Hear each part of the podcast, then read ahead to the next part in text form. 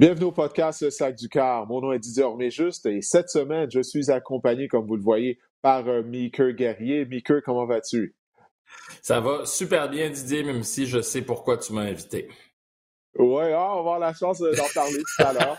Écoute, euh, on va parler bien sûr, on va faire un retour sur les deux finales d'association. On connaît maintenant l'identité des deux équipes qui vont s'affronter au Super Bowl, les Bengals de Cincinnati. Mon, mon cerveau c'est toujours pas fait à l'idée que les Bengals vont participer au Super Bowl. Ça, ça s'est fait vite, cette affaire-là, avec la saison qu'ils ont hein, connue l'année dernière. Ben c'est vraiment euh, incroyable. Alors, les Bengals vont, vont croiser le fer avec les Rams euh, de Los Angeles. On va bien sûr euh, parler euh, de tout ça. et ensuite, je vais répondre à vos questions. J'ai invité les gens à m'envoyer des questions via mes réseaux sociaux, leurs questions football. Alors, je vais bien sûr y répondre une fois que je vais avoir terminé ma discussion avec Meeker. Mais avant de parler du Super Bowl, Meeker, il y a environ une dizaine de minutes, on enregistre le podcast lundi, en fait pas lundi, mais mardi. on, commence l'enregistrement aux alentours de 10 heures. Et on a appris environ une dizaine de minutes que Tom Brady, c'est officiel, il a annoncé via son compte Instagram qu'il se retirait après 22 brillantes saisons dans la NFL, 7 titres du Super Bowl, euh, quoi, 10 participations euh, au match ultime. Euh, bon, on en parlait avant de commencer l'enregistrement. Bon, c'est une nouvelle, mais on savait qu'il allait se retirer étant donné que la nouvelle était sortie la semaine dernière. J'ai quand même te demander ben, ta réaction. C'est maintenant officiel. Tom Brady euh, une des plus grandes carrières dans l'histoire de la NFL. C'est pas la plus grande carrière qui euh, se termine maintenant. Ben, c'est la plus grande carrière pour moi dans la, dans la NFL. Ça en dit beaucoup aussi sur le monde des médias, comment la nouvelle est sortie avant même que le principal intéressé dise lui-même qu'il allait se retirer. Puis je trouvais ça dommage que ça sorte aussi en même temps ou dans le même week-end que euh, le week-end des finales de conférence où on avait euh, vraiment du football extraordinaire qui s'en venait. Ceci étant dit, Tom Brady, pour moi, oui, c'est la plus grande carrière dans la NFL. Écoute, sept championnats, comment tu peux passer par-dessus ça puis dire Ah, ouais, peut-être, je suis pas sûr? Parce que Tom Brady, déjà, euh, pour moi, il a cimenté. En fait, sa retraite, pour moi, c'est prise quand il a gagné le Super Bowl, le dernier Super Bowl, son septième. À partir de là, on est allé pour un autre Super Bowl, mais il a cimenté sa réputation, il a cimenté sa légende en disant Ah ouais, vous pensez que je gagnais grâce à Bill Belichick? Je vais vous prouver ah. que non. Il est parti, il a gagné. À partir de là, il aurait pu prendre sa retraite, est revenu cette année, a connu une autre saison intéressante, peut-être pas la plus grande saison, mais une saison intéressante encore une fois. Et là, ben, ça prouve que, hey, il est pas fini ce gars-là. Il il est loin d'être fini, puis en plus, c'est pas grâce à Bill Belichick. Il aurait très bien pu jouer encore une autre année. Ça aurait juste ajouté à la légende, mais à un moment donné, trop c'est comme passé. Et comme il l'a dit euh, il y a quelques semaines, il parlait entre autres de Kobe Bryant quand il disait Tu penses que tu prends ta retraite puis que tu te restes encore plein de temps à, vivre et tout, mais il dit il n'y a pas juste le sport, en d'autres mots. Euh, dans la vie, il y a d'autres choses et je pense qu'avec une famille également, ben, les perspectives euh, changent un peu. Mais pour moi, je veux parler de Tom Brady aussi plus grand que seulement ce qu'il a fait dans la NFL. C'était probablement la tête le plus dominant des 20 dernières années.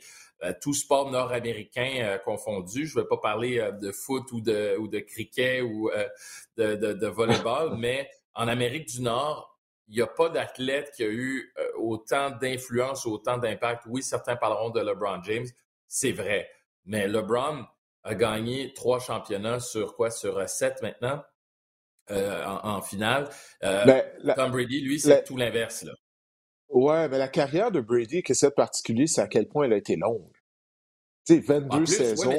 il y avait un article d'ESPN qui a été publié au cours du week-end où on peut facilement diviser sa carrière en trois carrières. Et puis ces trois carrières-là mériteraient euh, de faire en sorte qu'il se retrouve euh, au temple de la renommée. Mais là, si tu prends les trois carrières individuelles, si tu divises sa carrière en trois saisons, donc c'est ça qui est complètement différent que tout autre athlète que moi j'ai vu. Tu, sais, tu mentionnes le nom euh, de LeBron James.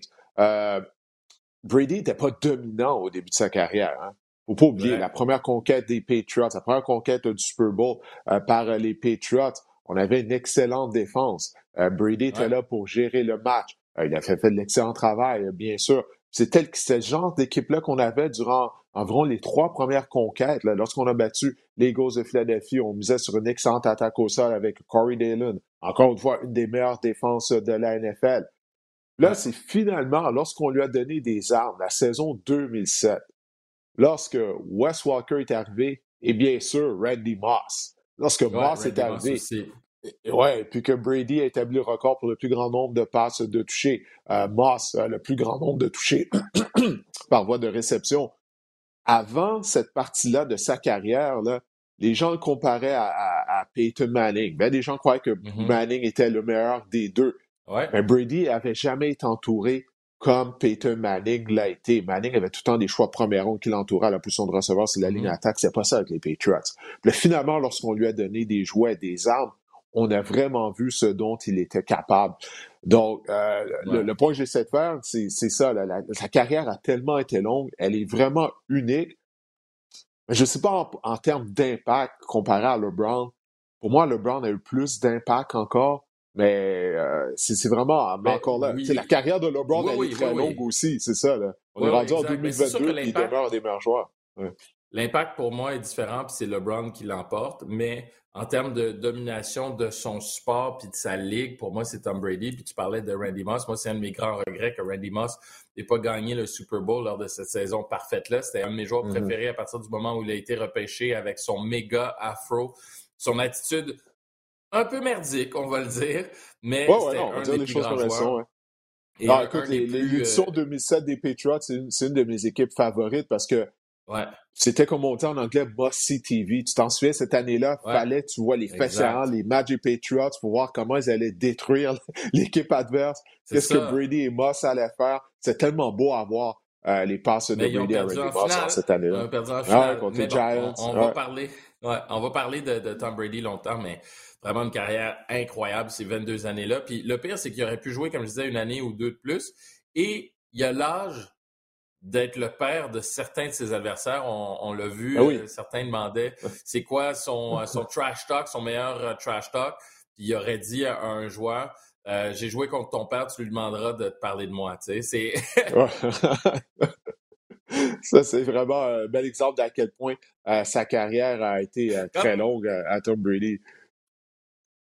Écoute, Miko, t'as perdu par quelques secondes. Ouais. Oui, oui, ben c'est ça, ben, je suis revenu, mais euh, je t'ai entendu quand même. Mais oui, puis, tu sais, Tom Brady, en plus, euh, la longévité dans un sport aussi physique que le football, euh, je pense que ça en dit beaucoup sur lui, mais aussi sur les lignes à l'attaque qui l'ont protégé.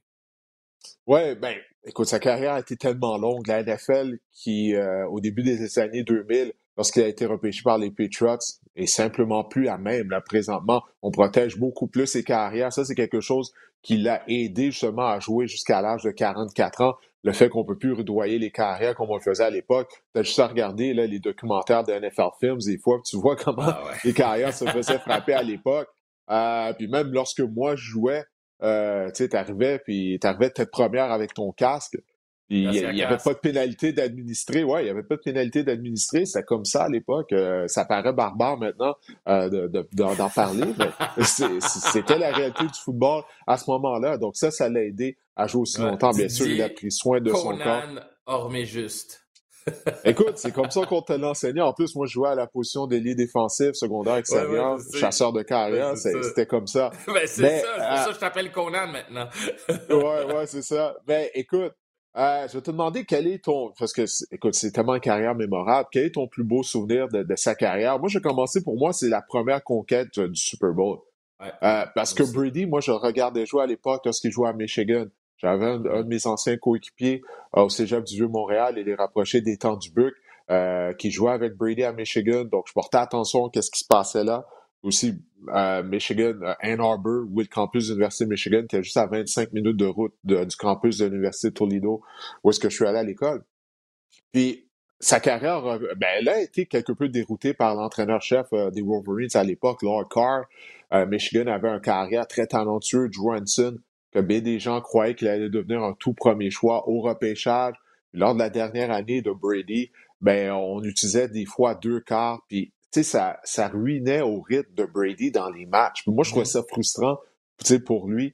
Puis Hanson, finalement, bon, il avait été repêché au baseball par les Yankees, puis il avait signé un contrat euh, pour plusieurs millions de dollars euh, avec euh, les Yankees de New York. Ça n'a pas marché. Il s'est retrouvé avec les Cowboys par la suite. Mais ça pour dire que ça, c'est une des raisons pourquoi Brady a juste été un choix de sixième ronde. C'est ça qu'on oublie de Tom Brady très souvent.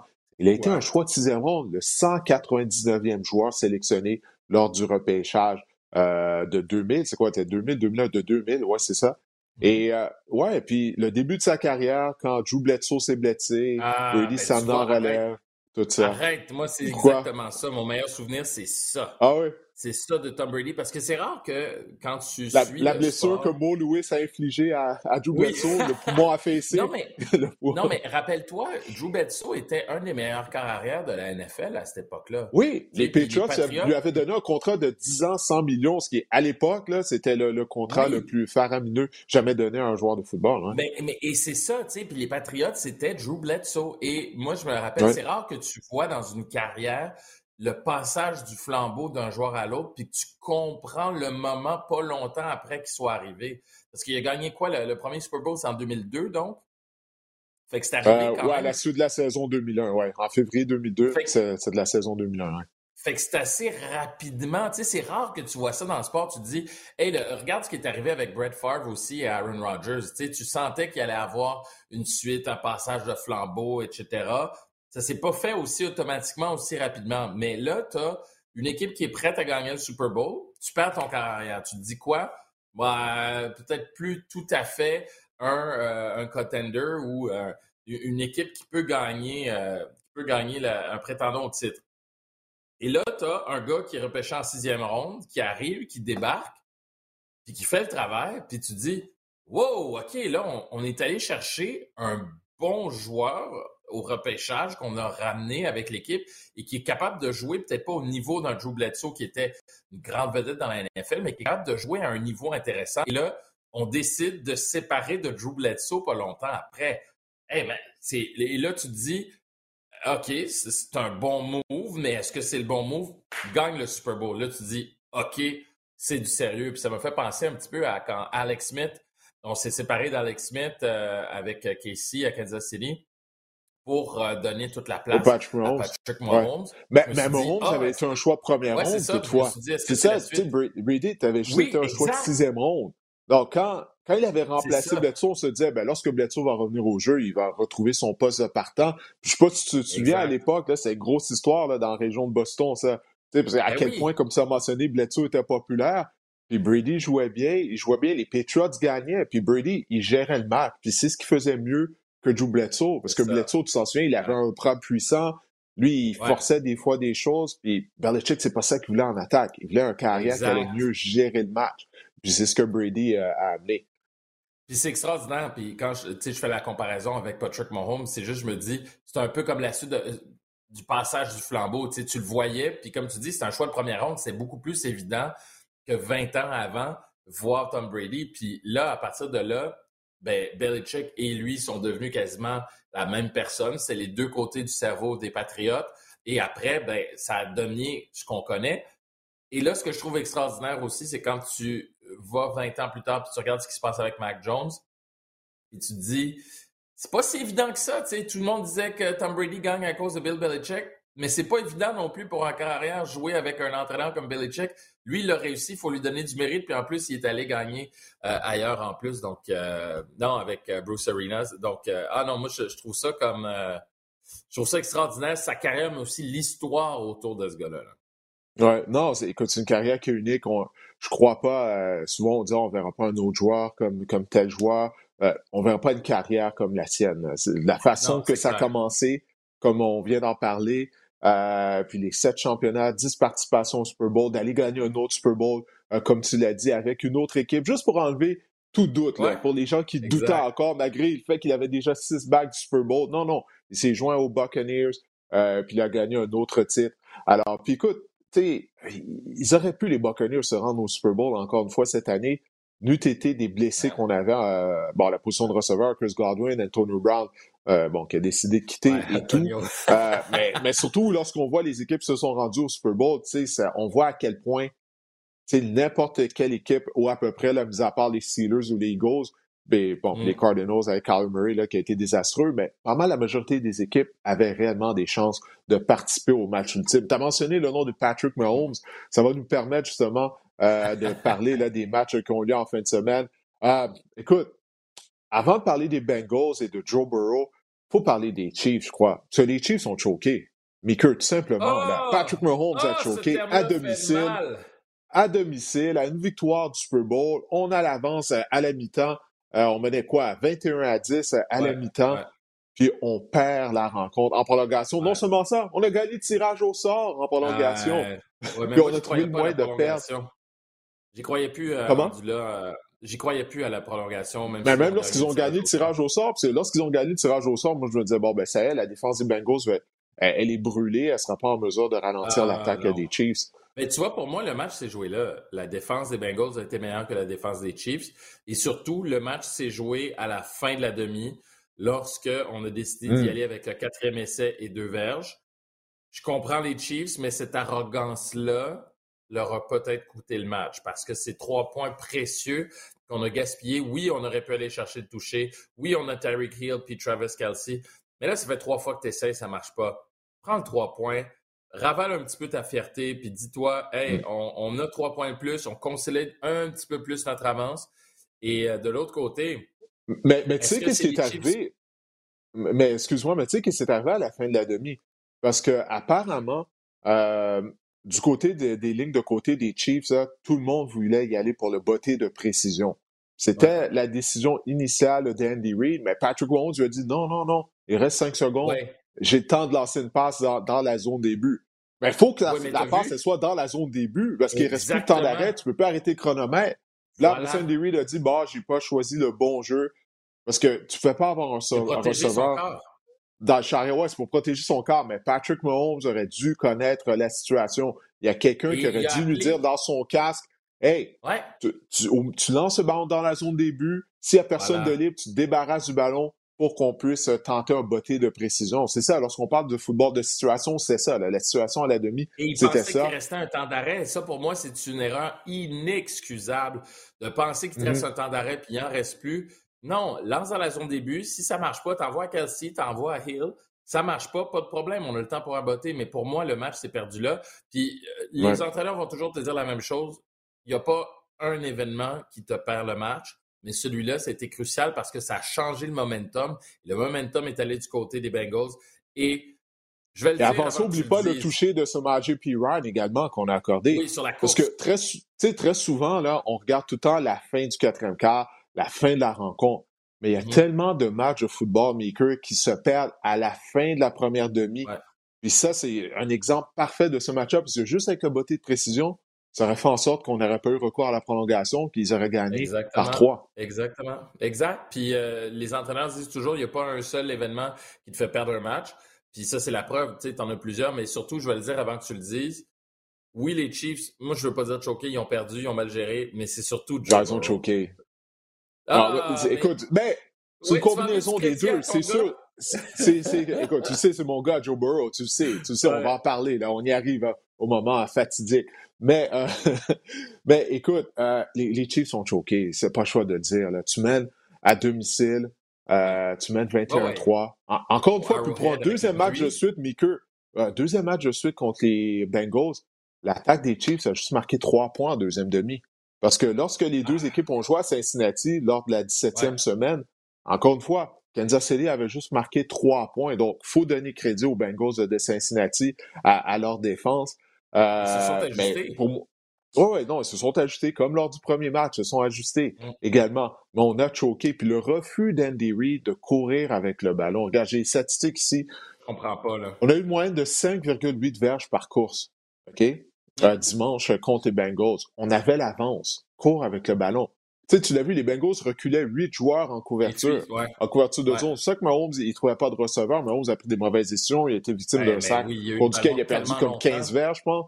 C'est ça, mais court avec le ballon. Puis Andy Reid, ça fait combien de fois qu'il fait ça depuis le début de sa carrière? Depuis le début de sa carrière, je suis prêt à parier que la moitié de ses défaites en éliminatoire, là, c'est relié au fait qu'il n'a pas couru suffisamment avec le ballon. Même à l'époque, lorsqu'il jouait avec les Eagles, il misait sur Ouais. Brian Westbrook. S'en souvient qu'il était un excellent demi à Ah, l'attaque. ben, Le McNabb finissait le match avec une quarantaine de passes santé. Ben oui, c'est ça. Puis Comme même au Super Bowl l'année dernière, pas de ligne à l'attaque contre la ligne défensive des Bucks. Puis non, tu essaies de passer le ballon, tu essaies pas de, de, de, courir au moins pour avoir un semblant d'équilibre pour aider à la protection. Mais tu remarqueras que plus les entraîneurs vieillissent aussi, plus ils deviennent têtus aussi. Là. Tu, regardes ben, il était comme ça à l'époque. Il y a 10 ans, il était comme ça. Il était comme ça il y a 15 ans avec les ouais, Il n'était pas jeune il y a 10 ans. ouais, je, sais. Ben, donc, c'est un rapport s'améliorant, c'est ça que tu me dis. Là.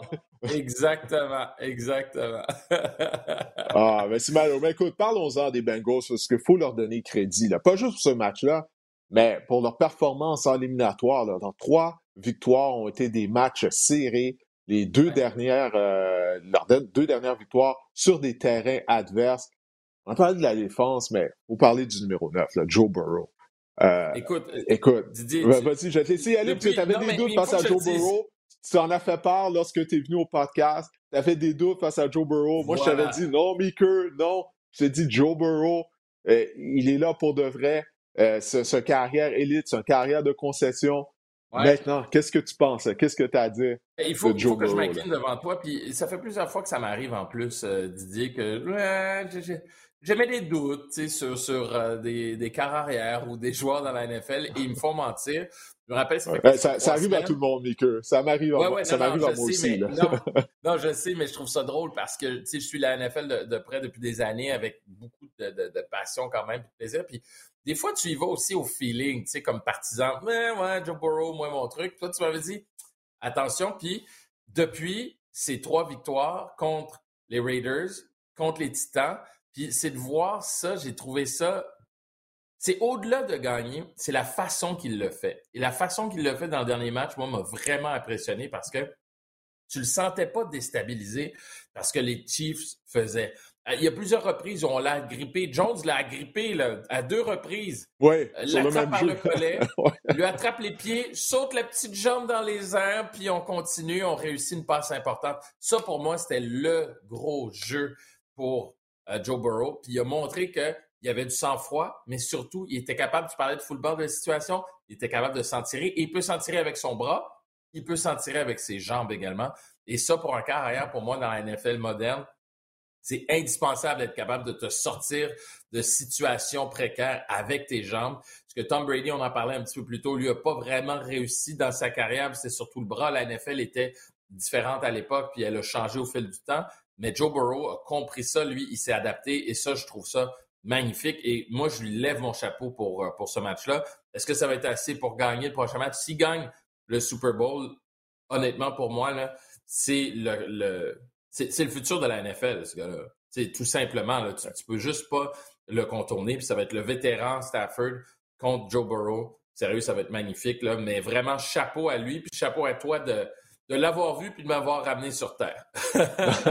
j'ai essayé de t'avertir, j'ai essayé de t'avertir, Mais écoute, Burrow, s'il est en mesure de mener les Bengals à une conquête du Super Bowl, il va devenir le premier carrière dans toute l'histoire. Écoute ça, à avoir gagné le trophée Heisman, à avoir gagné un championnat national et le Super Bowl. Jamais un carrière est en mesure euh, de remporter euh, ces trois titres. On va voir s'il sera en mesure de, le faire. Euh, mais écoute, moi, c'est son cran. C'est son cran qui m'a impressionné, surtout contre les Titans du Tennessee. Il a été victime de neuf sacs contre les Titans. Mm. Neuf sacs, puis il n'a jamais bronché. Habituellement, ce mm. carrière se fait frapper solidement, se fait tabasser.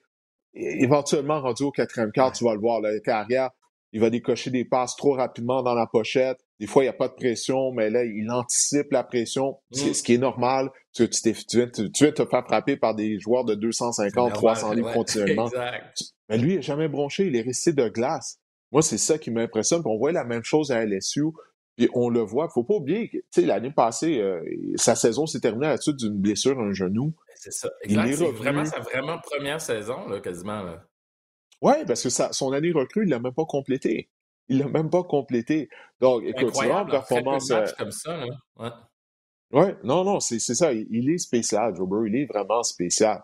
Euh, écoute, on aura la chance la semaine prochaine euh, de, parler de l'analyse et des forces en faiblesse. C'est sûr que la ligne à l'attaque, bon, des Bengals, euh, c'est une faiblesse. C'est bien de voir ça contre Aaron Donald et compagnie. mais écoute, justement, on va se tourner vers le match de, de, championnat de la nationale. Les Rams qui ont été déçus contre les 49ers de San Francisco. Les Niners qui avaient gagné les six derniers duels entre les deux équipes. C'est pas un match qui a nécessairement été beau à voir. Là. C'est pas comme le match Bengals euh, Chiefs, mais ça a été serré. Je joue au quatrième quart, alors on peut pas demander euh, vraiment plus, surtout pour un match euh, de, championnat de conférence. Écoute, dis-moi ce quoi la première chose qui te vient en tête lorsque je te parle de ce match-là, le 49ers. moi, j'ai envie de te parler des trois derniers matchs, du match contre les Packers, le Packers, Cowboys et, c'est celui contre les Rams. C'est quoi le point commun entre euh, ces trois matchs-là? Les 49ers. Puis les trois matchs ont été plates. Ça me fait de la peine parce que c'est mon équipe de cœur, les 49ers, depuis, depuis que je suis tout petit, depuis que je sais que le football existe. Mais je regarde ça, puis Jimmy Garoppolo, j'étais prêt à lui donner des chances. Mais, ah, mon Dieu. That's it, c'est terminé. c'est terminé pour toi. oui, mais oui, c'est terminé. La Trey Lance commence. L'ère Trey Lance a commencé officiellement dimanche soir après la défaite. L'ère Trey Lance, mais l'ère aussi de va falloir être patient, tu sais, parce que tu sais, comment tu peux gaspiller? Eh, man, tu, mènes, tu, tu réussis à t'en sortir à Dallas parce que Dallas, c'est Dallas. Ils ont, ils ont, fait une erreur. Tu réussis à t'en sortir par la peau des fêtes contre les Packers. Tu te ramasses à LA avec probablement la plupart des partisans dans le stade de, euh, qui venaient de San Francisco, puis tu réussis mm-hmm. à comme...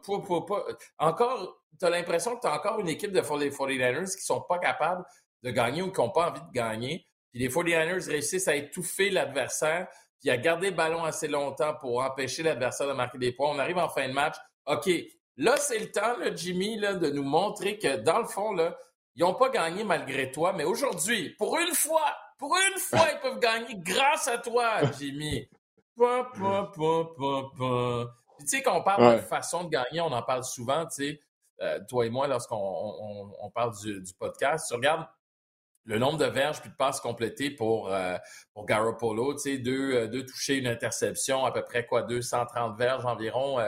je pense qu'il est comme 50% de passes réussies à peu près. Tu sais, Joe Burrow, là, c'est pas beaucoup mieux, là. Je, pense que Joe Burrow, c'est à peu près 250 verges par la passe, puis un peu plus, tu sais, en tout cas, autour de 60% mettons, même pas. ça ressemble aussi. Les, les, chiffres se ressemblent, les stats. Là. Les stats finales, oui. Oui, les stats finales du match. Mais tu te dis, c'est qui le meilleur? C'est qui qui a fait gagner son équipe? Qui, qui était là dans les grands moments? Ben, tu compares même pas Joe Burrow puis, euh, Jimmy G. Tu as l'impression qu'ils sont même pas dans la même ligue. T'sais? Fait à un moment donné, il faut que tu te rendes compte que euh, Chad Johnson a, réussi à faire gagner euh, les, les, les Bucks. Je veux dire, à un moment donné, là, si t'es pas capable de faire le, le, le, travail, ben désolé, on va trouver quelqu'un d'autre. Puis ça me fait mal parce que tu pourrais demander ça il y a 10 ans dans la NFL. Je trouvais ça inhumain, tu sais, qu'on échange comme ça des corps, qu'on se débarrasse de corps, qu'on donne la chance à une recrue plutôt qu'à un autre. Puis les mouvements des corps, j'étais là, ah, oh, mon Dieu, j'ai mal. Non, mais, il a eu sa chance. Ben oui, non, a eu c'est ça. il a eu sa chance. On peut pas dire qu'on n'a pas été patient avec lui. C'était la bonne chose euh, de l'utiliser comme carrière partant euh, cette année parce que Trey Lance n'était pas prêt. Euh, Trey Lance n'était pas prêt. J'avais parlé euh, au, podcast durant la saison.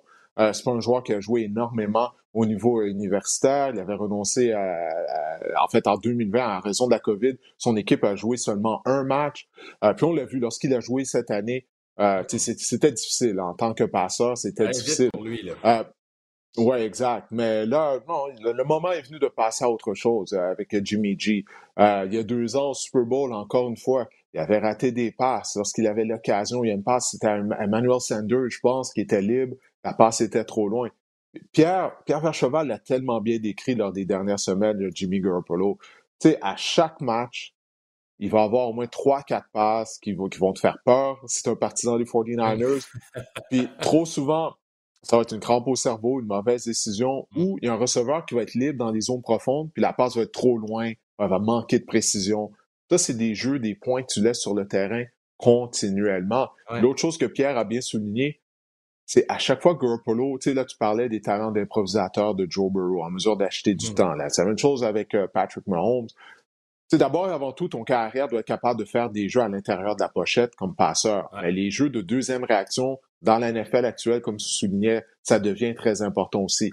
Puis dès que Garoppolo il sort de la pochette, il faut qu'il lance une ah, passe, ça devient tout le temps une aventure. Ah ouais, ouais. Ah, c'est, je, je, regardais le match avec Mathieu et Bruno, puis dès qu'il sortait de la pochette, on disait bon, ça y est, ça s'en vient, l'interception s'en vient, l'interception s'en vient. Puis finalement, à la fin de la rencontre, il a été victime d'une interception. Ouais, non, non, c'est vraiment malheureux. Écoute, il y a Jack Whiskey Start, ouais, Jack Whiskey Start, oui. Euh, le maraudeur qui lui a échappé une interception, qui aura pu mettre ah, fin à la rencontre également. C'est directement dans ses mains. Je ne sais pas pourquoi les entraîneurs au football, ça, j'ai jamais compris. Tu sais, les receveurs, après les entraînements, ils restent puis ils attrapent des, des, des ballons, tu sais, du jog machine, tu sais, il y a des receveurs 100 ballons par jour qu'ils attrapent. Les demi-défensifs, pourquoi les entraîneurs leur font pas faire ça? Tu sais, je parle pas juste durant la hein. période individuelle, durant la séance d'entraînement, mais reste après pour attraper le ballon parce que c'est tellement critique. Ben ouais. Parce que c'était directement dans ses mains, il n'y avait personne à côté. Tout ce qu'il avait à faire, c'est attraper le ballon, se mettre à terre, merci, bonsoir. Mais non, elle le frappe un peu plus haut, il tente de rattraper, échappe le ballon, puis on l'a vu après, il savait. Mais regarde de l'autre côté ce qui est arrivé. Tout de suite après, on a réussi un gros jeu, puis voilà, on, on savait que ça s'en allait dans la bonne direction avec euh, Matthew Stafford. Puis, c'est tout dire, là. OK, je vais C'est vraiment chien, là. Mais quand t'es pas capable de battre Matthew Stafford, là, un problème. ah, ben comment? C'est une équipe. C'est un, sport d'équipe. C'est pas, pas un ben, sport de combat un contre un dans l'octagone ou dans le ring. Je sais, mais il faut que tu sois capable de faire mieux que Matthew Stafford. Come Mais la défensive des ben, Rams. avant la rencontre, est-ce que tu avais un doute que, que Stafford était supérieur à Jimmy Garoppolo? Quand même? L'avantage pour le jeu était, était, clairement du côté des Rams. Oui, mais il est à portée de main, c'est ça que je veux dire. Il est à portée de main. si tu Jimmy Garoppolo, puis je veux pas, je veux pas m'acharner sur Jimmy Garoppolo, que sa carrière de la NFL. La plaie, là. Euh, tu sais, voilà, c'est ça. Écoute, là, sa carrière de la NFL, il, a mené les 49ers. Regarde, a une victoire d'une participation au Super Bowl il y a deux ans. Sur Radio Super Bowl, c'était principalement grâce au jeu au sol, mais tout de même. Ouais, mais, mais, euh, non, le, moment est venu. Non, non, c'est ça. Le moment est venu. Je suis d'accord avec toi. Le moment est venu de, de passer à autre chose. Parce qu'imagine-toi, tu peux pas ramener l'année prochaine. Il va se faire huer du moment qu'il va lancer une ah, passe sous croche euh, au Levi Stadium. Mais écoute, parlons de, de l'équipe qui a gagné le match, les Rams. C'est bon, on, l'a dit tout à l'heure, c'est pas beau à voir. Sean McVay, là, fou, ses reprises vidéo, je sais pas à quoi qu'il pensait. Euh, continuellement d'avoir, d'avoir recours à reprise vidéo. Puis clairement, quand on regardait le, match, on se disait, ben, il va pas gagner sa requête de reprise vidéo. Écoute, malgré tout, on a été en mesure de l'emporter, mais une chose qu'il a bien fait, il s'est pas cassé la tête, surtout en deuxième demi. Il est allé à Cooper Cup puis à Odell. Voilà. Odell Beckham. Euh, les deux ont sauté sans verge. Ouais, ouais, c'est ça, faut que tu fasses. Surtout là qu'on a perdu le service de Tyler Higby. Euh, Higby était pas là et tout. Euh, mm. Donc, il a sélectionné des jeux pour eux. Mais on a beaucoup parlé de Jimmy Garoppolo, mais en passant du côté de la défense des Niners, tu leur tentais pas de doubler Cooper Cup? Il a juste été le meilleur receveur de la Ligue cette année. Ça a été la même mm. chose les Buccaneers la semaine précédente pourquoi personne le, le, double?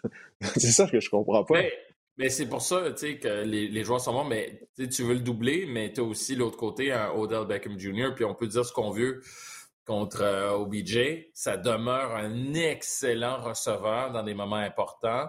Il peut te faire gagner des matchs. C'est peut-être pas le joueur le plus régulier, tu sais, c'est pas le OBJ des Giants euh, du début de carrière. Il est encore bon. Il est encore bon lorsque c'est plus Baker Mayfield qui lance le ballon. Tu sais.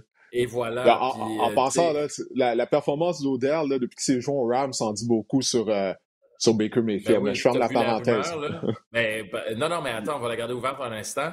Euh, C'est quoi la rumeur? par rapport à Von Miller, quand il aurait dit à Von Miller, viens pas à Cleveland. Et non, non, j'ai pas vu ça. Qui, qui a dit ça?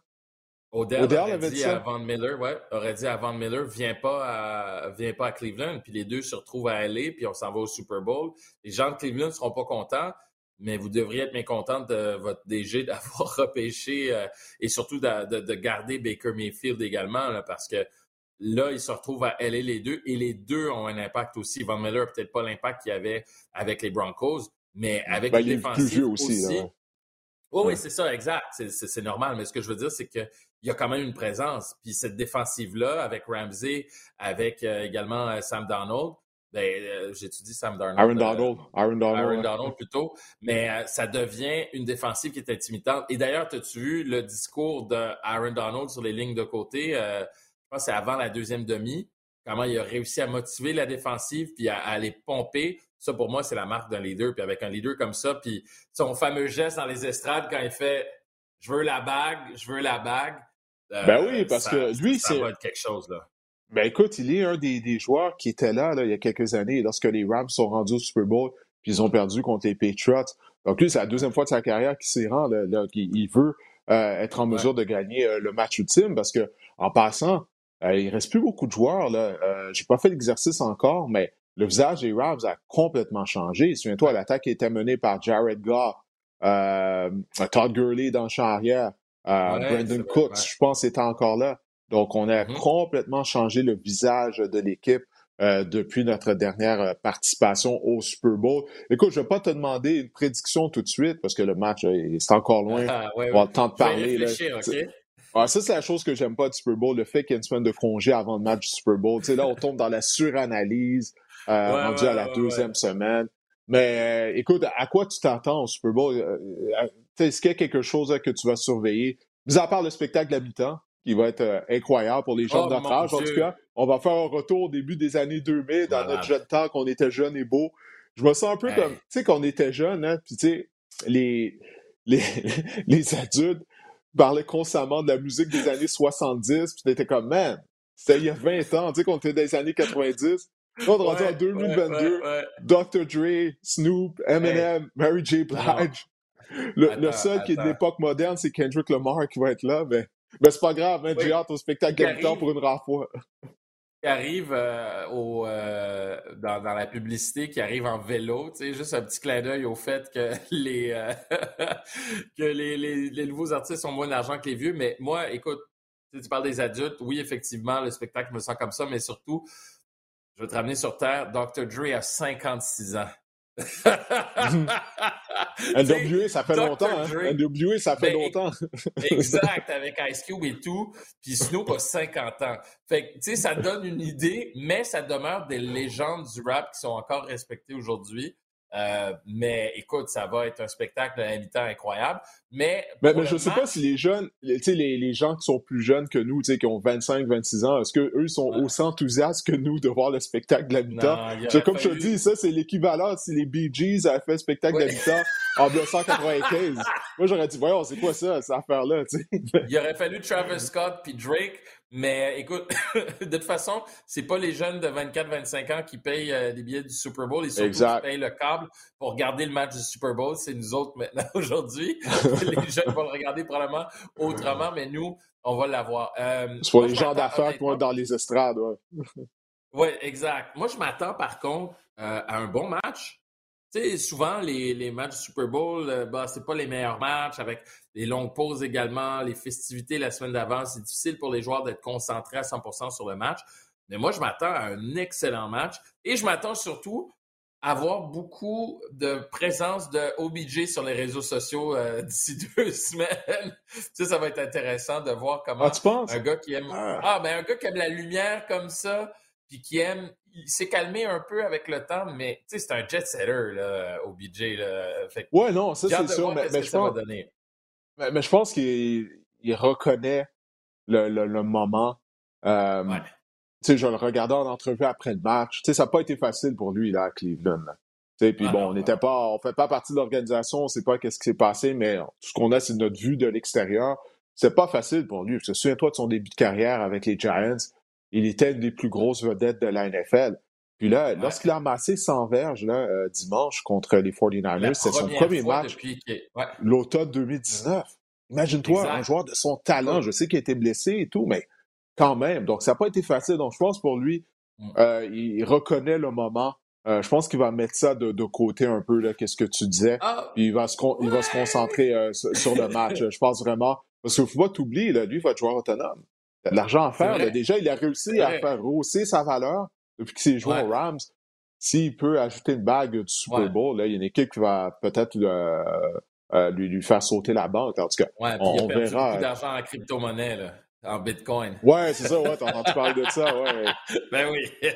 Euh, écoute, c'est pour ben, ça, écoute, je ne me connais pas trop, mais je m'aventure pas là-dedans, dans la, crypto-monnaie, là. Quand je vois ces histoires-là, là, je suis comme, ouf, ça, ça me ferait mal. Ben, bon. Ben, ben, écoute, Meeker, Ouais, ben écoute, je vais te laisser y aller. Je, je sais que tu es toujours occupé. Euh, où est-ce que les gens peuvent, peuvent, te voir, t'entendre? Euh, je, je, sais que tu co-animes euh, les, les, trois étoiles, bien sûr, présentées sur les ondes de RDS. Alors, est-ce qu'on peut te voir, t'entendre, te sentir même peut-être? Je sais pas. Ben, il, y a, il, y a, le basketball de la NBA, évidemment, là, de, de, temps en mm-hmm. temps avec mes chroniques, mais également à la description. Sinon, ben, à nouveau, la fin de semaine aussi, les samedis, dimanches, 9h, puis surtout le réseau à Belle Média aussi à la radio des chroniques sport et société et au 5 à 7 euh, chaque semaine. Fait que un petit peu partout dans l'écosystème euh, de Bell Media. Sinon, sur mes réseaux sociaux, vous serez au courant. ouais, c'est ça, de tes apparitions un peu partout, là. Bon, ben, c'est excellent, Écoute, euh, porte-toi bien. puis écoute, on se reparle. La saison, comme on dit, ouais, ouais, ça tire à sa fin, hein. Alors, match. ouais, peut-être je vais t'envoyer le bat signal, afin de, de, de, t'avoir avec nous pour le, dernier podcast une fois que le Super Bowl sera joué. Euh, regarde par ta fenêtre, là, j'ai envoyé tout le signal pour, pour l'invitation. All right. All toi, OK, ah. salut. Ben écoutez, le moment est venu. Avant de, de répondre aux questions que vous m'avez envoyées, euh, je veux juste parler euh, des entraîneurs-chefs du côté de la NFL. Il y a eu des embauches lors des derniers jours. Euh, l'ancien coordinateur de la défense des Colts d'Indianapolis, Maddie Burfus, qui a accepté le poste d'entraîneur-chef avec les Bears de Chicago. Alors, on va voir qu'est-ce que ça va donner euh, du côté des Bears, moi, je croyais qu'on allait se pencher plutôt vers, un entraîneur qui était possiblement un ancien coordinateur euh, en attaque, afin de bien encadrer Justin Fields. mais Qu'est-ce que ça prend d'abord et avant tout? C'est d'avoir un bon leader à la position d'entraîneur-chef, peu importe quel est son background, c'est en attaque, en défense ou du côté des unités spéciales. Euh, Matthew Burfus, j'ai eu la chance euh, de, de l'avoir eu comme entraîneur dans les rangs universitaires. Il était l'entraîneur des demi-défensifs à l'époque à l'Université de Toledo, où est-ce que j'ai joué. Il était également en charge de l'unité de beauté de dégagement sur laquelle je jouais. C'est un entraîneur qui était apprécié euh, de ses joueurs, mais bon, écoutez, tout ça, ça fait longtemps. Euh, j'avais rencontré euh, il y a environ une dizaine d'années lorsqu'il était euh, entraîneur des secondaires de ligne euh, des Cowboys de Dallas. Alors, je suis content de voir après toutes ces années-là devenir entraîneur-chef d'une équipe de la NFL. Alors, on va voir que, qui sera son choix au poste de coordinateur à l'attaque à la position d'entraîneur des carrières afin de bien encadrer Justin Fields. du côté des Giants de New York, ben, eux, ils ont arrêté leur choix sur Brian Dable, qui était l'entraîneur, le coordinateur offensif des Bills de Buffalo. On sait que l'attaque des Bills était une des meilleures de la NFL. Le, travail qu'il a fait avec euh, Josh Allen a été admirable. On a vu la progression de Josh Allen euh, depuis qu'il s'est joint, euh, depuis qu'il a été repêché par les Bills. On se souviendra à quel point il était impressant en début de carrière. C'est grandement amélioré. Alors, faut donner le crédit à Brian O'Dable. Mais écoutez, écoutez les, Giants de New York, c'est vraiment tout un défi. les Giants de New York, si je ne me trompe pas, dans leurs 80 derniers matchs, ils ont seulement une vingtaine de victoires. Là. Ça fait longtemps que ça va mal à New York. Euh, les trois derniers entraîneurs-chefs des Giants ont été congédiés après deux saisons seulement. Alors, est-ce que c'est des balls qui vont pouvoir changer cette tendance-là? On sait qu'on a embauché également un nouveau DG euh, qui vient de l'organisation des Bills également. J'ai bien hâte de voir ça, naturellement, mission première. Euh, ça va être, j'allais dire, de relancer la carrière de Daniel Jones, mais je suis pas sûr que sa carrière a déjà été lancée. Euh, ce qui pourra euh, aider Daniel Jones dans son développement, ça reste à voir. Moi, je crois que Daniel Jones a des certaines limites à son talent, mais c'est un bon athlète. Il est capable de courir. Moi, je me suis toujours posé la question du côté des Giants, pourquoi on n'utilisait pas plus ses qualités athlétiques? On a vu le travail que Dable a fait, a fait avec Josh Allen. Alors, peut-être qu'il va utiliser Daniel Jones de cette façon-là. Jones n'est certainement pas Josh Allen. Il n'est pas aussi talentueux. Mais on va voir euh, qu'est-ce que ça va donner. Ben, il y a beaucoup de choses qui clochent au sein de l'organisation des Giants.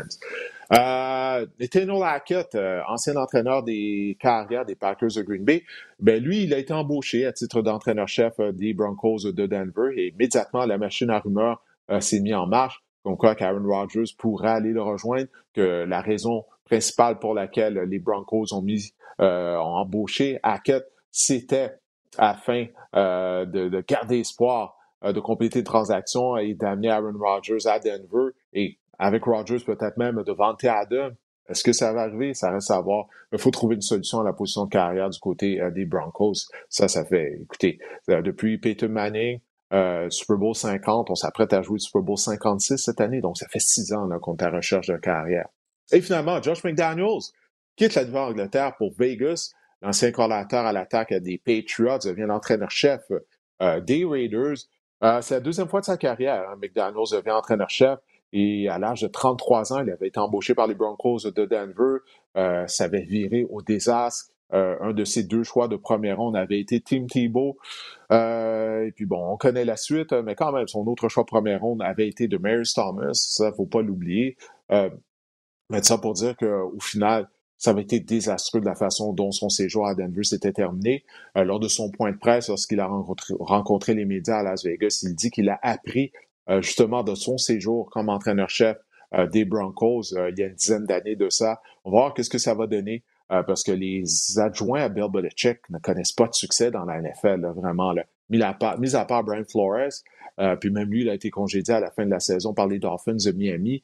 Et puis je dis qu'il a connu du succès. Il n'a jamais mené les Dolphins à une participation en éliminatoire. Euh, en 2020, Miami avait gagné 10 matchs toutefois. Euh, mais en tout cas, j'ai bien de voir ce que ça va donner Josh McDaniels. Je trouve ça intriguant comme embauche. Alors, on va se tourner maintenant à vos questions que vous m'avez envoyées via mes réseaux sociaux. Alors, on va commencer avec les questions que j'ai reçues du côté de Facebook. RM2189, euh, oui. Euh, qui me dit Bonjour Didier, j'adore euh, ton balado que j'écoute avec plaisir chaque semaine. Ben, merci beaucoup, c'est grandement apprécié. Selon toi, quels sont les principaux facteurs qui expliquent que les Bengals soient au Super Bowl alors qu'ils avaient une fiche, oui, de 2 et 14 il y a deux ans? Ben, premièrement, la fiche de 2 et 14 aurait pu être mieux si Joe Burrow, comme je viens d'en parler avec Meeker, ne s'était pas blessé, parce qu'on oublie, la saison recrue de Burrow a été écourtée en raison d'une grave blessure à un genou. Euh, mais ça commence justement par avoir un Joe Burrow en santé. Et euh, Zach Taylor, Zach Taylor, l'entraîneur-chef, moi, c'est quelqu'un que j'ai critiqué énormément, avec raison, euh, lors de ces deux premières saisons, seulement six victoires à la barre de l'équipe. Très souvent, les Bengals avaient l'air désorganisés. On avait des problèmes de protection. On s'ajoutait jamais. Là, je pense qu'il a appris, que lorsqu'il a été embauché, il était très jeune. je pense qu'il a appris de ses erreurs également, Zach Taylor. Et il ne faut pas oublier euh, les mises sous contrat qu'on a fait via le marché des joueurs autonomes du côté des Bengals, qui ne sont pas reconnus habituellement euh, comme étant une équipe très active euh, au niveau du marché des joueurs autonomes. Mais l'année dernière, ils l'ont été la venue du demi-coin intérieur Mike Hilton en défense, Trey Hendrickson, chasseur de quart, qui a connu toute une saison. Ben ça, ça a grandement aidé cette équipe-là. Donc, on a eu euh, de bons repêchages côté des Bengals, jumelés à des bons ajouts euh, au niveau du marché des joueurs autonomes. Et euh, Zach Taylor, qui, a pris du galon, qui s'est amélioré comme entraîneur-chef. vraiment, pour moi, ça explique les succès qu'on a eus du côté des Bengals, mais personne n'avait vu ça venir. Ça, il n'y a absolument personne. je parle des bons repêchages. Mark Chase, bien sûr, qu'on a repêché. T. Higgins, également. Mais personne n'avait vu ça. Il n'y personne qui avait prévu que les Bengals allait participer au Super Bowl, même participer aux éliminatoires après les deux dernières saisons qu'on avait eues. Mais vraiment, chapeau à l'organisation de Cincinnati. Euh, Seb Curier sur euh, Facebook euh, me demande quelle est ton analyse euh, des faits des Chiefs face aux Bengals? Quel est l'élément majeur qui a joué contre eux dans ce match? Merci Didier. Ben, merci à toi, Sébastien. Ben écoute, j'en ai parlé avec Meeker, la fin de la demi. ça n'a pas aidé. La fin de la demi, le cafouillage à la fin de la demi, de pas avoir pas qu'on n'ait pas tenté à beauté de précision, mais l'exécution du jeu sélectionné de lancer le ballon à Tyreek Hill à l'extérieur de la zone début, cette passe aurait dû être dans la zone début, comme ça, c'est une passe incomplète, ça arrête le chronomètre, ou que Mahomes aurait dû se débarrasser du ballon. Bref, j'en ai parlé tout à l'heure avec Meeker. Euh, puis le fait que, écoute, du côté des Bengals, on s'est ajusté défensivement euh, en deuxième demi. On a limité euh, les Chiefs à seulement trois points. On a utilisé une pression à trois, on reculait huit joueurs en couverture de zone. Très souvent, ça faisait en sorte que Patrick Mahomes était incapable de trouver un receveur de passe. Alors, euh, ça a vraiment été un bon plan de match. Mais la fin de la demi, euh, la fin de la demi, je te dirais, et Andy Reid, qui n'a pas suffisamment couru avec le ballon, surtout lorsqu'en deuxième demi, c'était clair que Patrick Mahomes était mêlé, qu'il ne trouvait pas de receveur. Malgré le fait qu'on a eu une moyenne de 5,8 verges par course, on n'a pas couru plus avec le ballon en deuxième demi, alors qu'on avait l'avance. Pourtant, on a mal géré cette deuxième demi du côté de Andy Reid et de son groupe d'entraîneurs. Euh, via Facebook, euh, euh Dirk 2 Pit 2, c'est ça le nom? Écoute, il me demande avec tous les clubs qui ont été battus à domicile, le fait que les Bengals ont gagné à l'étranger euh, deux fois. Est-ce que le Super Bowl au SoFi Stadium est vraiment un avantage pour les Rams? Non, il ne l'est pas un avantage pour les Rams. Il n'y a pas d'avantage du terrain. Encore une fois, j'en ai parlé avec Mickey. Mickey a fait allusion à ça. Euh, ça a été le cas pendant toute la saison. Euh, les équipes qui visitent les, les Rams dans leur domicile, très souvent, ben, ils amènent leurs partisans avec eux. Leurs partisans font le voyage à Los Angeles. Faut pas oublier que Los Angeles, c'est une ville où il y a des gens à travers les États-Unis euh, qui déménagent, qui habitent là. Alors, euh, ça fait en sorte que lorsque leur équipe joue euh, un match au SoFi Stadium, ben, ils se présentent en grand nombre, que ce soit contre les Chargers ou les Rams. Mais à la base, le Super Bowl, il n'y a pas tant de billets de ça qui sont donnés aux partisans. Du moins, les partisans, les, les billets sont très dispendieux, donc tu jamais une foule très bruyante. Il y a plusieurs gens d'affaires qui assistent à la rencontre du Super Bowl. Donc, c'est pas une foule de saison régulière habituellement.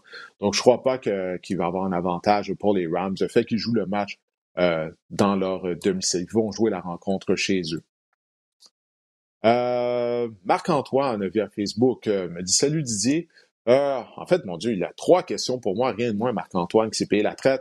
que penses-tu du fait que les médias euh, divulguer la retraite de Tom Brady avant le principal intéressé. Alors, on a appris avant de commencer l'enregistrement du podcast que Brady, c'était officiel. Il avait annoncé via son compte Instagram qu'il se retirait.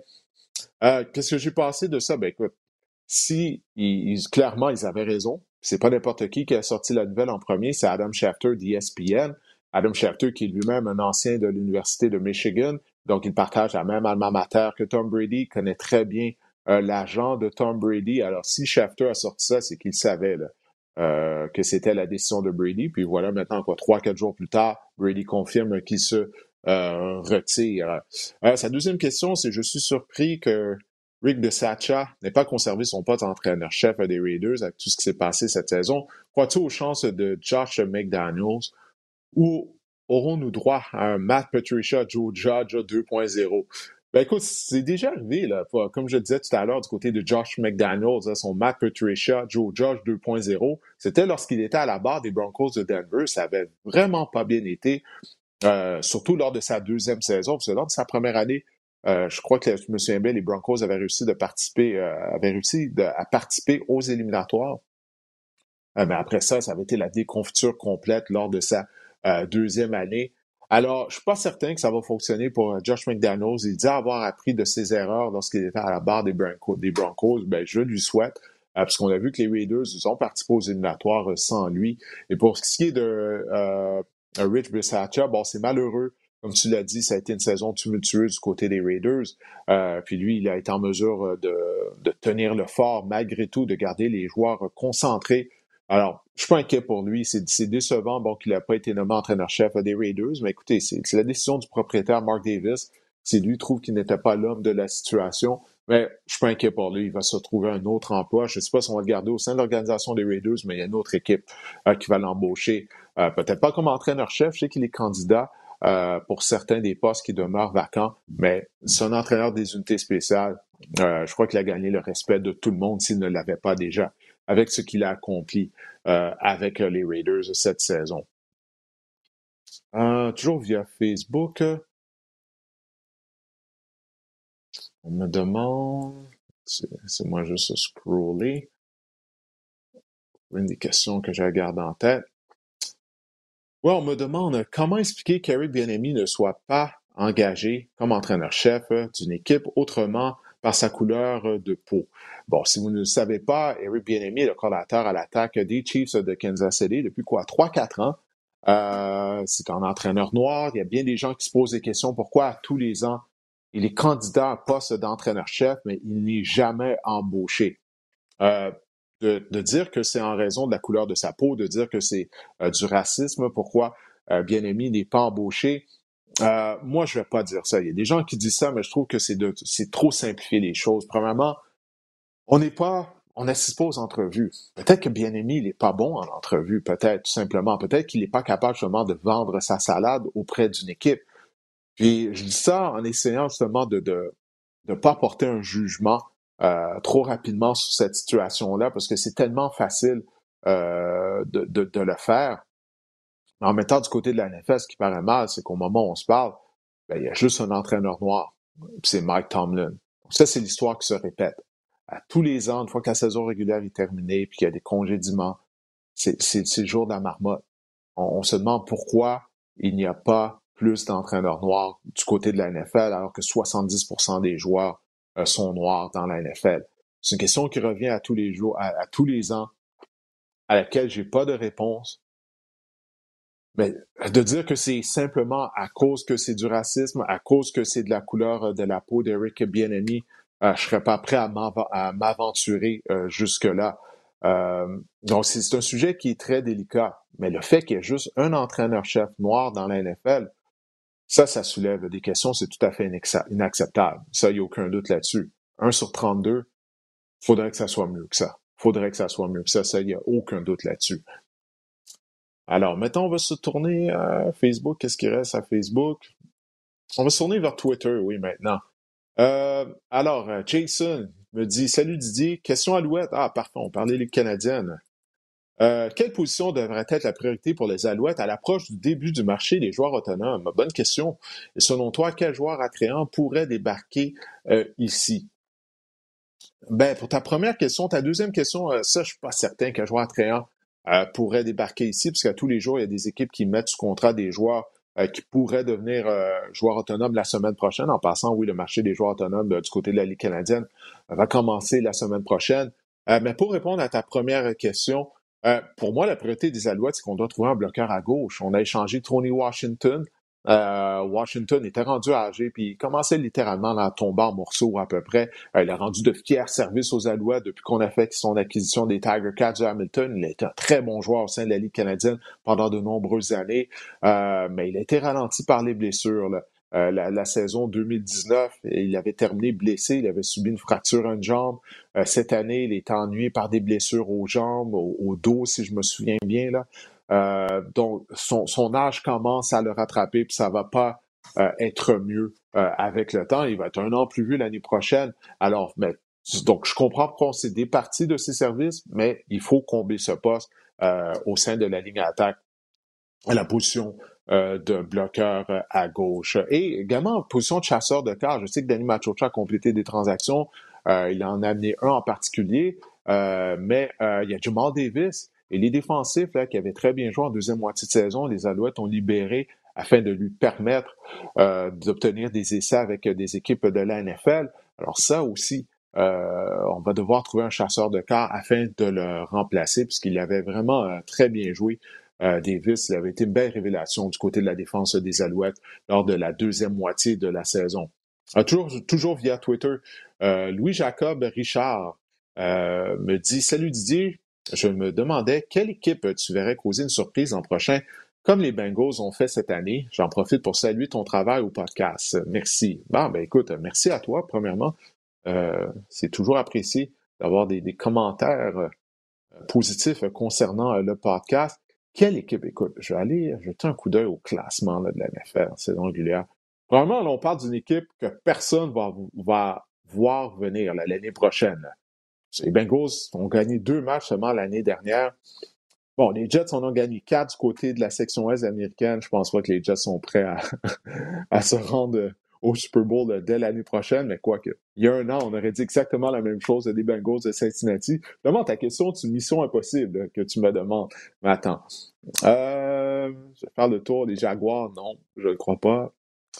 Euh, les Broncos qui ont fini 7 et 10, naturellement, s'ils peuvent trouver un carrière euh, ça, c'est une équipe qui aurait le potentiel de, faire de bonnes choses. Euh, les Giants 4 et 13, non, non, les Giants, euh, les, Lions non plus, ça n'arrivera pas dès l'année prochaine, je crois pas. les Panthers, les Falcons. Oh, écoute. Hmm. J'irais peut-être, quoi, avec les Seahawks, Peut-être, mais ils ont quand même gagné sept matchs. Il n'y a pas d'équipe qui ressemble aux, Bengals l'année dernière qui ont gagné juste deux matchs.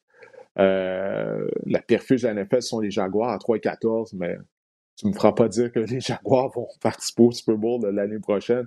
je me tourne plus des équipes. Écoute, l'équipe, parmi les équipes qui n'ont pas participé aux éliminatoires, la première, selon moi, qui pourrait peut-être se retrouver au Super Bowl l'année prochaine, euh, pour moi, celle qui saute aux yeux, ce sont les Chargers de Los Angeles avec Justin Herbert au poste de quart, la question de savoir est-ce que Brandon Staley va arrêter de parier continuellement sur des quatrièmes essais dans son territoire à sa ligne de 18? Ça, je ne sais pas. mais les Chargers sont tellement talentueux. D'aucune façon, cette équipe-là aurait dû rater les éliminatoires. J'en reviens toujours pas. Que ce soit en attaque ou en défense, on a du talent. Alors, c'est une question d'être mieux coaché, en particulier du côté des Chargers. toujours via Twitter, Étienne Charblanc me demande Est-ce Didier, j'espère que tu vas bien. Oui, ça va bien, j'espère que tu vas bien, toi aussi, Étienne. Euh, quelle équipe a le mieux amorcé sa reconstruction entre les Jets et les, et les Jaguars? Ouf, ça c'est une bonne question. Ben écoute, je vais être obligé de dire les Jets. Parce qu'au moins, les Jets, ils ont embauché un entraîneur-chef qui est toujours en poste. Urban Meyer a été congédié après 11 matchs. Alors, je vois, c'est les Jets qui ont mieux amorcé leur reconstruction. Euh, bon, les Jags ont réussi à terminer euh, sur une bonne note en, battant les Colts d'Indianapolis, ont empêché les Colts de participer aux éliminatoires, mais pour l'ensemble de la saison, je vais y aller avec les Jets. Euh, ouais, écoute, Zach Wilson avait été le deuxième carrière sélectionné après Trevor Lawrence, mais surtout en raison de la position d'entraîneur-chef. moi, je suis pas encore convaincu que Robert Sala va devenir un bon entraîneur, va devenir un bon entraîneur-chef. il reste du temps. Comme je dis avec Zach Taylor, Zach Taylor a réussi à s'améliorer à sa troisième année à la barre d'équipe. On va voir du côté de Salah. Mais au moins, il est toujours en poste comparativement aux Jaguars qui ont commencé leur reconstruction en embauchant euh, Urban Meyer, qui a été un fiasco, le plus gros fiasco de l'histoire de la NFL à la position d'entraîneur-chef. Euh, il n'a même pas réussi à terminer sa première saison. Donc oui, les Jets ont mieux commencé leur reconstruction. Et il va d'une deuxième question. Penses-tu que la stratégie des Niners de repêcher un carrière tôt pour le garder sur le banc au moins une saison deviendra une mode? Non, je ne crois pas que ça va devenir une mode. Parce qu'on le voit, les carrières jouent tout le temps euh, immédiatement euh, dès qu'ils sont euh, repêchés. C'était une situation particulière étant donné qu'on avait un vétéran qui nous a amené un Super Bowl du côté des Niners en poste et que Trey Lance, comme je le disais, n'était pas prêt. Donc, je ne crois pas que ça va devenir une mode. Euh, de, garder un jeune carrière sur le banc pendant une saison. Il y a toujours des exceptions aussi et là. Euh, Patrick Mahomes n'avait pas joué euh, lors de sa première année ou très peu, mais Alex Smith était là. Donc, quand il y a un vétéran carrière qui est là, habituellement, on peut se permettre d'être patient, mais généralement, lorsque les équipes repêchent un carrière en première ronde, c'est justement, ils tentent de, remplacer un vétéran ou un carrière qui ne fait pas l'affaire. Alors, on va se tourner maintenant du côté de Facebook. Euh, Sergi Raza, bonjour, Sergi, toujours euh, euh, m'envoie régulièrement des questions à chaque fois que je, vous demande de m'envoyer vos questions football. Et c'est en tout cas, c'est toujours, toujours grandement apprécié de ta part. Penses-tu que la classe de carrière du repêchage de 2021 a été surévaluée? C'était censé être une classe riche en talent. Aucun des carrières n'a livré la marchandise, mis à part Mac Jones lequel va être en mesure d'élever son jeu d'un cran lors de, la lors de sa deuxième saison et lequel est destiné à être un flop selon toi? Ben, écoute, je serais pas prêt à dire, euh, premièrement, qu'aucun des quarts euh, n'a livré la marchandise. C'est des carrières recrues. Alors, il n'y a pas de carrière recrue. Euh, D'ailleurs, que Mac Jones euh, que les Patriots sont en mesure de participer aux éliminatoires avec Mac Jones, avec un carrière recrue, déjà ça, ça c'est un exploit euh, réellement. Il ne faut pas oublier que ces carrières-là n'ont pas été repêchées dans des bonnes situations avec de bonnes équipes. Euh, je viens de parler là, de ce qui est arrivé à Jacksonville, tout le fiasco de Bill Meyer. il n'a vraiment pas aidé au développement de Trevor Lawrence. Zach Wilson, les Jets sont une équipe qui ont fait faillite en, termes de talent. Donc lui aussi n'était pas très bien entouré. La ligne à attaque était pitoyable au début de la saison en particulier. Alors, ils sont tous généralement arrivés dans des situations difficiles, mis à part Trey Lance, mais lui, n'était pas prêt à jouer et il avait Jimmy Garoppolo devant lui. Euh, la meilleure situation, ça a été Mac Jones, probablement, euh, euh, qui est arrivé dans la meilleure situation.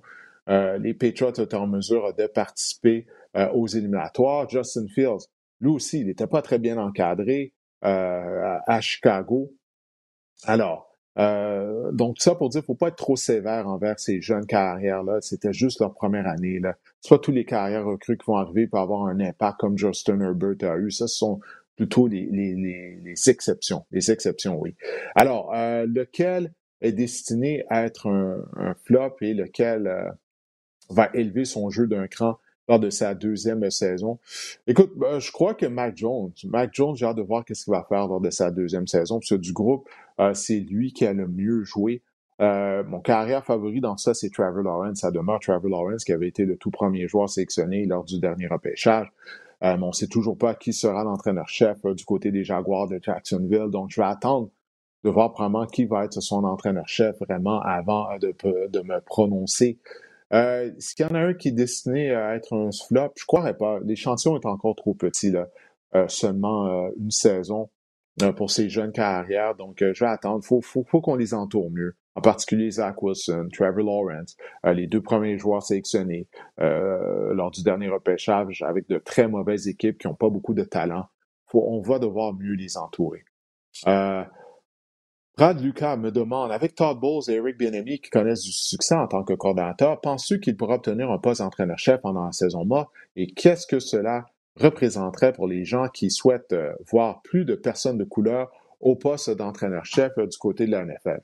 Ben, comme j'en ai parlé tout à l'heure, tout à l'heure du côté d'Eric Bienemi qui passe en entrevue à tous les ans, il euh, faut se poser la question. Est-ce que c'est une question de discrimination? Est-ce que c'est lui qui est pas bon en entrevue? C'est difficile d'avoir une réponse à ça parce qu'on n'est pas dans la pièce lors des entrevues. Euh, Todd Bowles a déjà été entraîneur-chef. Il avait été entraîneur-chef des Jets de New York. On va voir s'il y a une équipe qui va lui euh, donner une deuxième chance. Je sais qu'il passe des entrevues avec les équipes qui ont toujours des postes d'entraîneur-chef euh, vacants. Alors ça, ça reste à voir. À voir. Donc c'est difficile de se prononcer là-dessus, mais comme je l'ai dit tout à l'heure, le fait qu'il y a juste un entraîneur noir sur 32 équipes présentement, ça, c'est tout à fait inacceptable. Ça, c'est tout à fait inacceptable. Le fait que Mike Tomlin soit le seul, ça, ça, ça, ça n'a aucun bon sens, ça en dit beaucoup. On va voir, là, une fois que toutes les embauches euh, seront faites, il reste encore des postes vacants. Donc, on, va voir euh, s'il va y avoir des entraîneurs noirs euh, qui seront embauchés. Mais si ce cycle d'embauche se termine et que Tomlin est le seul entraîneur-chef noir, ça va vraiment être embarrassant pour la NFL. Puis je sais pas comment ils vont faire pour, euh, pour, pour, nous convaincre que c'est pas c'est pas en raison d'une de discrimination le fait qu'il y a juste un entraîneur noir sur 32 équipes. Euh, Nicolas Bouchard euh, me demande mes impressions sur la prochaine saison des Alouettes, quels seront les points forts, les points faibles de l'équipe? Ben, faut attendre du côté des Alouettes, la période des joueurs autonomes n'est même pas encore commencé, donc on va voir le travail que Danny Machocha va faire. Euh, j'ai parlé de la position de bloqueur à gauche qu'on va devoir combler. Puis on va voir, encore une fois, ça en vient à la position carrière, hein, surtout du football de trois essais. On voit du côté de la NFL, c'est encore plus vrai du côté de la Ligue canadienne, vu qu'il y a trois essais. Carrière doit mieux jouer qu'il l'a fait l'année dernière. Euh, euh, Trevor Harris ne sera pas de retour. L'homme de confiance demeure Vernon Adams. mais ce doigt-ci peut juste éliminer les erreurs, les erreurs non provoquées, les revirements. Ça va grandement aider l'équipe mais est-ce qu'il est capable de le faire? Je commence à avoir des doutes, bien honnêtement. Euh, dans la NFL, quel recrue t'a le plus impressionné en attaque et en défense?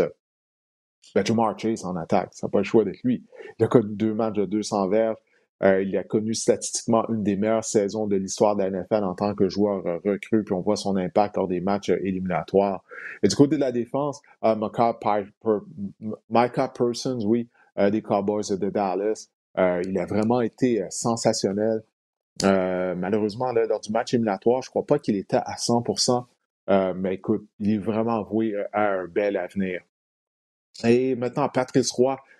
salut Didier, Tom Brady a annoncé sa retraite, mais y aurait-il des chances qu'il revienne de sa décision? Un petit peu comme Rob Gronkowski l'avait fait auparavant de se joindre encore une fois à Brady. Brady est rendu à 44 ans, il va avoir 45 ans au mois d'août. Il ne va pas revenir au jeu. C'est terminé après 22 saisons euh, brillante carrière, une des plus belles carrières qu'on a jamais vues du côté de la NFL. Euh, non, il ne reviendra pas. Euh, sinon, crois-tu qu'Aaron Rodgers pourrait être une solution envisageable et logique pour combler le poste de quart chez les Buccaneers de Tampa Bay? Est-ce que ça sera envisageable? Probablement. Aaron Rodgers est sous contrat avec les Packers de Green Bay. Donc, pour acquérir ses droits, il faudrait compléter une transaction. Et du côté des Bucks, je pense pas que ce serait la meilleure des choses d'amener un, autre carrière vétéran. Probablement, il va y avoir des départs du côté des Buccaneers de Tampa Bay. Euh, l'équipe, la, formation ne sera pas identique pour une troisième année de suite. Là, déjà que ça a été tout un accomplissement d'être en mesure de ramener les 22 joueurs partants qui nous avaient permis de soulever à bout de bras le trophée Vince Lombardi. Ça n'arrivera pas pour une troisième année de suite. Il y a des joueurs qui vont quitter via le marché des joueurs autonomes. Euh, mais à ce stade les Buccaneers, faudrait que ça range pour trouver un carrière d'avenir, de trouver un jeune quart. Parce que Tom Brady n'est plus là. il y a le carrière Carl Trask, l'ancien des Gators de l'Université de la Floride qu'on a repêché l'année dernière. Je crois pas qu'il ait la réponse, la solution à long terme du côté des Bucks. Moi, j'essaierais de me tourner plus vers un jeune carrière, de, repartir en neuf du côté des Buccaneers de Tampa Bay. On a eu deux belles saisons grâce à l'arrivée de Brady à Tampa Bay. Euh, mais en tout cas, on va voir qu'est-ce qu'ils vont faire. Mais je crois pas que Rodgers euh, sera une option euh, pour aller à Tampa Bay, mais c'est la NFL, tout peut arriver. Alors peut-être, on, verra, on verra avec euh, le temps. Alors, Patrice qui me dit merci, j'adore le podcast, c'est toujours un plaisir de vous, écouter chaque semaine. Ben, un grand merci, euh, Patrice, un gros merci, c'est grandement apprécié. À tous les gens qui ont pris le temps de m'envoyer leurs questions, je l'apprécie grandement. Je fais ça pour vous. Je, sais que vous aimez ça lorsque je réponds à vos questions. Je n'ai pas l'occasion de le faire tout le temps, euh, mais ça me fait plaisir de le faire. Et puis, en reste une, euh, Louis Gagné. Euh, Joe Burrow va-t-il se faire détruire par la défense des Rams? Donc, clairement, lui, tu n'as aucune confiance en la ligne à attaque des Bengals de Cincinnati. Mais on a réussi à se rendre au Super Bowl. Puis, une chose que Zach Taylor fait bien au niveau de sa sélection de jeu, c'est qu'il garde toujours un certain équilibre avec le jeu au sol parce qu'il est conscient que sa ligne à l'attaque en arrache en protection lorsqu'elle doit reculer euh, pour bloquer sur les jeux de passe. Euh, et Joe Burrow a des tendances à conserver le ballon un peu trop longtemps, donc des fois, il n'aide pas la protection euh, également.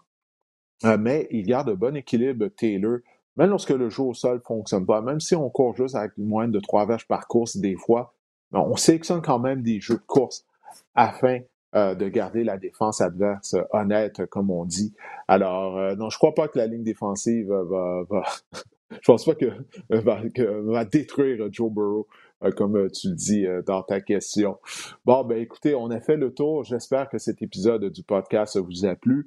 si vous nous avez regardé via YouTube ou si vous avez téléchargé le podcast, ben, je l'apprécie grandement. La semaine prochaine, ben, on va mettre la table pour le 56e Super Bowl qui mettra aux prises les Bengals. Oui, les Bengals de Cincinnati participent au Super Bowl face aux Rams de Los Angeles. Alors, on se reparle la semaine prochaine.